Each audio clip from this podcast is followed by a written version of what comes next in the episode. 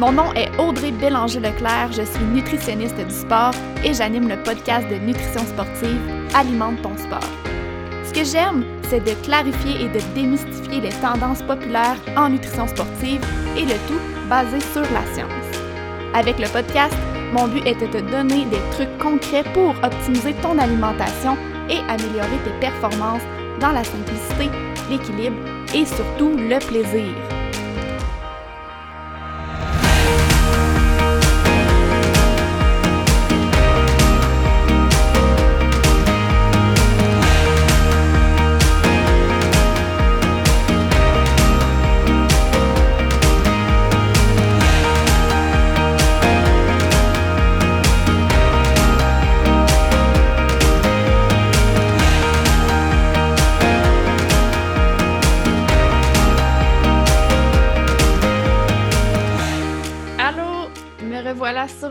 Après euh, plusieurs semaines, euh, je pense même un bon mois d'absence. Euh, j'ai eu un gros mois, donc c'est ce qui explique pourquoi j'étais pas euh, disponible pour enregistrer des épisodes de podcast. Mais aujourd'hui, j'avais envie de prendre le temps pour vous parler d'un supplément, d'un supplément qui est populaire chez, euh, chez la population sportive, évidemment. Et c'est un supplément, dans le fond, je vous ai posé une question sur mes réseaux sociaux fin septembre, si je me trompe pas. je vous ai demandé, est-ce que la caféine peut améliorer les performances sportives, oui ou non? Je crois que 100% des gens ont répondu oui à cette question-là. Et ce n'est pas faux, effectivement. Oui, la caféine peut euh, améliorer la performance sportive, mais j'avais envie de vous montrer un petit peu les nuances à ce niveau-là parce que c'est clair, net et précis que ce n'est pas toujours noir et blanc, comme je vous dis depuis le début. Euh, il y a des zones grises et c'est important de comprendre euh, c'est quoi ces zones grises-là. Donc, l'épisode d'aujourd'hui, de la façon que je l'ai bâti, ça va être euh, en fait divisé en cinq faits sur la caféine. Cinq choses qu'on sait, euh, que c'est évident et que c'est clair au niveau de la littérature. Euh, j'ai déjà fait des recherches sur la caféine dans le passé parce que l'an passé, on se rappelle, je suis en train de faire mon, diplôme en nutrition sportive et mon travail de l'année passée, qui était mon gros travail de l'année, était sur la caféine. Donc, j'ai un peu repris ce travail-là que j'ai bonifié avec euh, les nouvelles études, en fait, pour vous dire qu'est-ce qu'il y en est actuellement en termes de science pour la caféine. Si on y va avec le premier fait, euh, comme je vous ai dit tout à l'heure, oui, la caféine est reconnue comme un supplément qui peut améliorer la performance sportive. La caféine, elle va jouer à trois niveaux au niveau de la performance. Premièrement, elle diminue la perception de fatigue et d'effort pendant l'exercice. Ensuite, elle améliore la fonction neuromusculaire. Puis, troisièmement, elle va augmenter la libération d'endorphines. On se souvient, l'endorphine, c'est une hormone qui va renforcer le système immunitaire et qui va favoriser le positivisme. Donc, c'est un peu l'hormone du bonheur. Fait la caféine, elle agit à ces trois niveaux-là. Ce qu'il faut retenir, la première petite nuance, c'est oui, la caféine peut améliorer la performance sportive, mais ce n'est pas pour tous les sports. C'est pour euh, trois types de sports spécifiques. Donc, premièrement, on parle des sports d'équipe ou des sports intermittents. Donc, par exemple, le hockey, euh, où il va y avoir euh, des périodes d'action et des périodes de repos. Ensuite de ça, il y a les sports d'endurance, donc par exemple la course à pied avec des distances de plus de 10 km. Ensuite de ça, le troisième sport, Troisième type de sport, c'est les sports de haute intensité et de courte durée. L'exemple que j'ai pour ça, ça serait par exemple un entraînement en CrossFit qui va durer entre 0 et 20 minutes environ. C'est sûr que si l'entraînement est plus long que ça, on peut, commencer à parler d'endurance. Euh, donc voilà.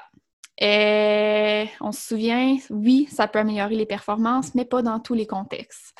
Par exemple, si on s'en va s'entraîner en musculation au gym, ben là, il n'y a, pas, a pas rien qui prouve que la caféine peut effectivement aider la performance.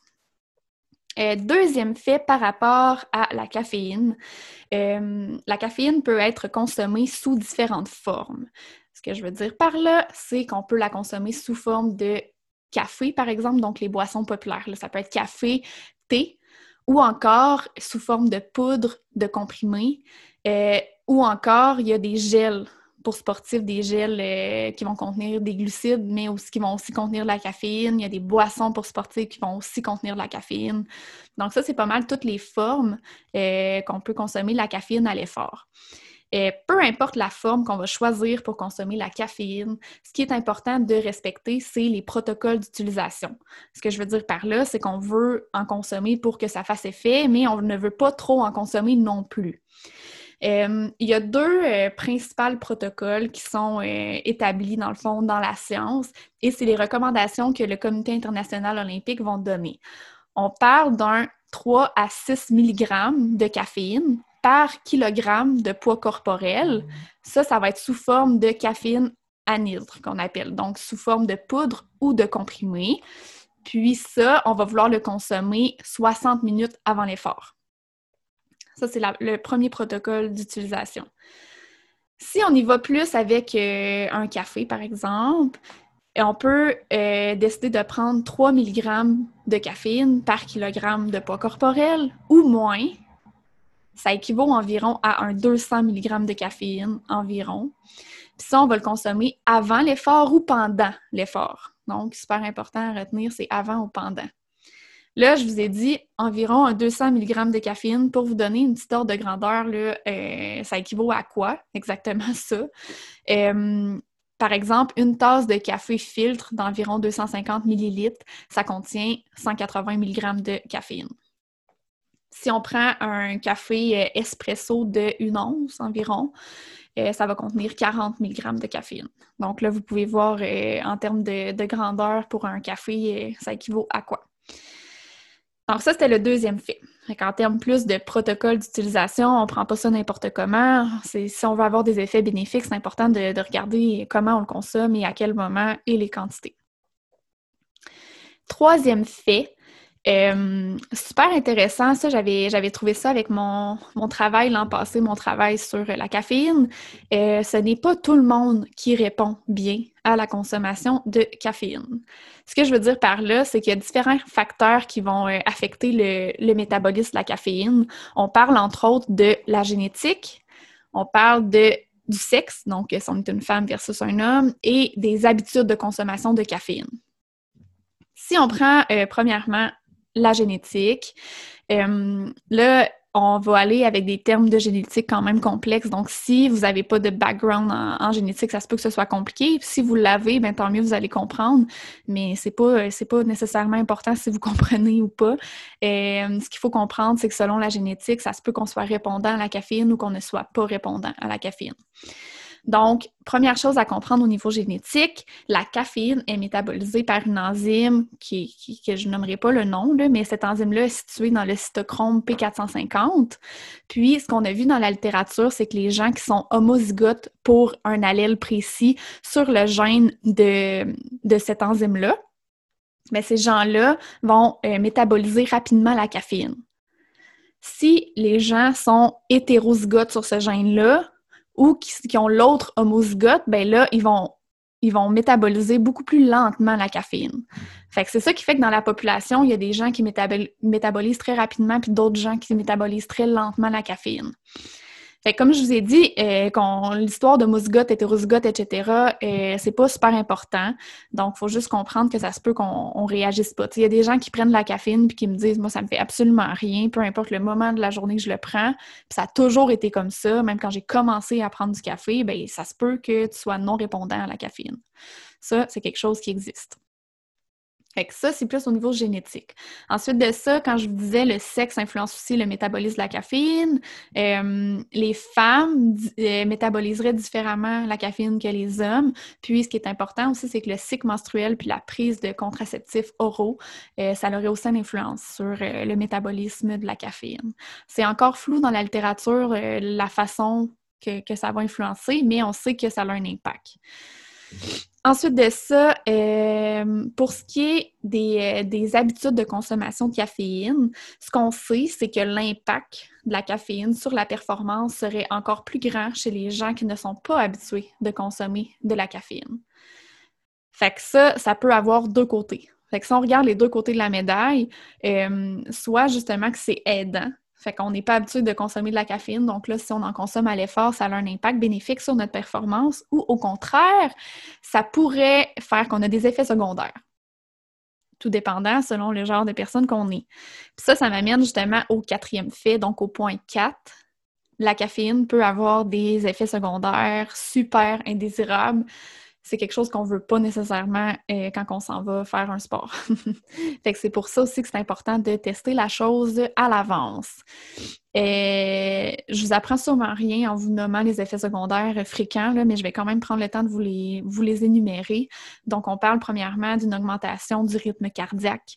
Il y a certaines personnes qui vont dire, quand je prends de la caféine, j'ai l'impression d'avoir des palpitations. C'est vrai que ça peut arriver.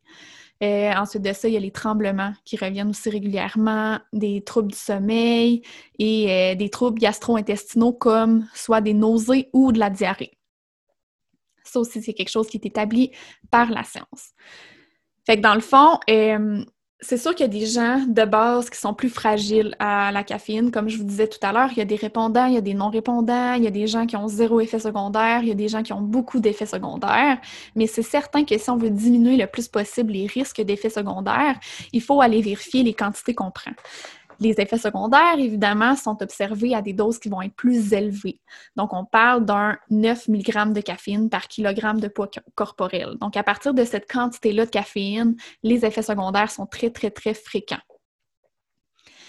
par rapport à ça, je trouvais important de faire une espèce de parenthèse en lien avec la dose de caféine, parce qu'il y, a des, athlètes qui, euh, qui trouvent intéressant d'essayer la, caféine pour la performance. Donc, ils vont calculer leur dose en fonction des protocoles que j'ai nommés tout à l'heure, puis s'assurent de consommer exactement la bonne dose de caféine. Par contre, euh, par exemple, un coureur qui va faire une longue distance en course veut aussi consommer des glucides. Ça, j'en ai déjà parlé, mais c'est par rapport, dans le fond, aux réserves de glycogène pour l'énergie à l'effort. Alors là, ils vont consommer des gels, des boissons pour sportifs, mais il faut faire attention parce qu'il y a certaines, euh, certains de ces gels, certaines de ces boissons qui vont contenir aussi de la caféine. Donc, si on décide de se lancer dans un protocole de caféine, c'est important aussi d'aller lire les étiquettes des autres produits qu'on consomme pour s'assurer qu'on ne consomme pas de la caféine en double, dans le fond. S'assurer qu'on n'atteint pas le fameux 9 mg de caféine par, kilogramme de poids corporel, parce que ça se pourrait qu'on ait des effets vraiment, vraiment pas le fun pendant qu'on court, pendant qu'on fait notre sport, et c'est pas ça qu'on veut. Donc, euh, petite parenthèse super importante que si on consomme autre chose, euh, d'aller vérifier pour s'assurer qu'on ne consomme pas plus de caféine que, les recommandations. Euh, ensuite de ça, évidemment, comme je vous dis depuis le début, euh, pour le point numéro 5, c'est que la dose de caféine doit être ajustée de façon individuelle. On donne des protocoles, on donne des, quantités précises, mais ça se peut que la quantité pour toi soit différente et c'est correct. Dans le fond, c'est de faire des tests et de voir qu'est-ce qui fonctionne et qu'est-ce qui fonctionne pas. Ça se peut que pour toi, ça ne fonctionne pas du tout, dans le sens que ça se peut que peu importe la dose qu'on prenne, qu'il y ait des effets secondaires. Euh, par contre, c'est sûr que si on, ne consomme pas de caféine et qu'on veut l'essayer à l'effort parce qu'on fait un sport, que c'est prouvé que ça pourrait que ça pourrait être bénéfique, donc là, on va recommander de commencer par des petites doses. On parle d'un 100 mg de caféine. Fait qu'on l'essaye avant l'effort, on voit comment ça se passe, on voit l'impact que ça a sur notre performance. Si c'est bien toléré, on peut augmenter pour atteindre éventuellement les recommandations, donc les cibles. Et si c'est pas toléré, avec une petite quantité comme ça, bien évidemment, on évite d'en reconsommer. C'est super important d'essayer ça avant un jour J également, donc euh, d'y aller euh, vraiment en pratique, en entraînement et de voir si on peut répéter euh, l'expérience au jour J pour voir si ça fonctionne.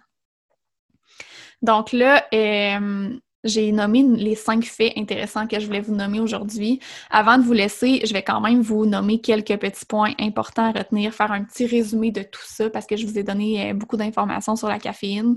Donc, premièrement, ce qu'il faut retenir, c'est que oui, la caféine peut améliorer la performance, mais c'est pas dans tous les contextes, c'est pas dans tous les sports et ce n'est pas pour tout le monde non plus. Super important à retenir également, si on consomme de la, caféine dans un contexte de sport d'endurance et qu'on consomme en même temps des glucides sous forme de gel, de boissons pour sportifs ou autres, c'est important d'aller voir les étiquettes et de s'assurer qu'on consomme pas trop de caféine parce qu'on s'entend-tu que ça s'additionne assez rapidement. Ensuite de ça, si on veut essayer la caféine à l'entraînement, euh, voir si ça a un impact sur notre performance sportive, c'est super important de le tester en entraînement justement et non pas un jour J. Puis on le pratique plusieurs fois, pas juste une fois, et on sait que le jour J, on va répéter exactement la même expérience, donc la même dose, le même moment de consommation, exactement pareil, pareil, pour éviter d'avoir des effets indésirables euh, un jour que notre performance est importante. Ensuite de ça, super important de retenir que si on a le choix entre de la caféine, soit un café ou un supplément de caféine, ou un pré-workout, je te recommande fortement de choisir la caféine parce que dans le pré-workout, souvent, oui, il va y avoir de la caféine, mais il va aussi avoir d'autres stimulants. Puis effectivement, la caféine combinée à d'autres stimulants, ça peut avoir des effets dommageables. Ça, c'est quelque chose qu'on veut pas. Fait qu'on on, s'entend que dans un pré-workout, il y a pas juste la caféine, il y a d'autres choses. Donc, on est mieux d'aller vers justement juste cette molécule-là.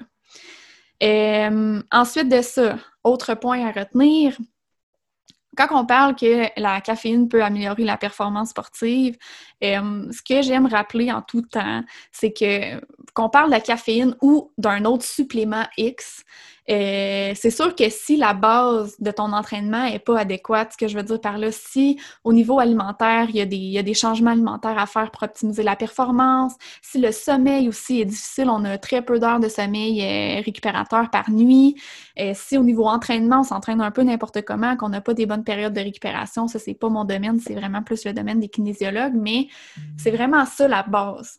Faut que ça soit OK, faut que ça soit correct pour qu'on puisse aller vers une supplémentation. Je vous dirais que la supplémentation, c'est la petite pointe de l'iceberg, le 5% qui peut faire une différence dans la performance. Quand on parle de différence dans la performance, c'est pas, euh, c'est pas super intense.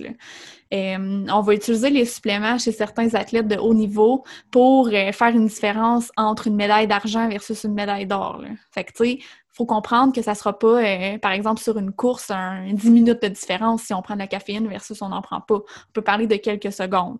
Fait que ça n'a pas un impact très, très, très important. Fait que je vous dirais d'ajouter des suppléments à votre alimentation, ce n'est pas l'objectif numéro un. C'est vraiment d'aller voir, est-ce qu'au niveau entraînement, c'est optimal? Pour ça, je te recommande d'aller voir avec un kinésiologue. Je ne peux pas t'aider avec ça, malheureusement. Par contre, je pourrais te référer des bons kinésiologues. Ensuite de ça, est-ce qu'au niveau sommeil, j'ai un sommeil de qualité, je récupère côté récupération?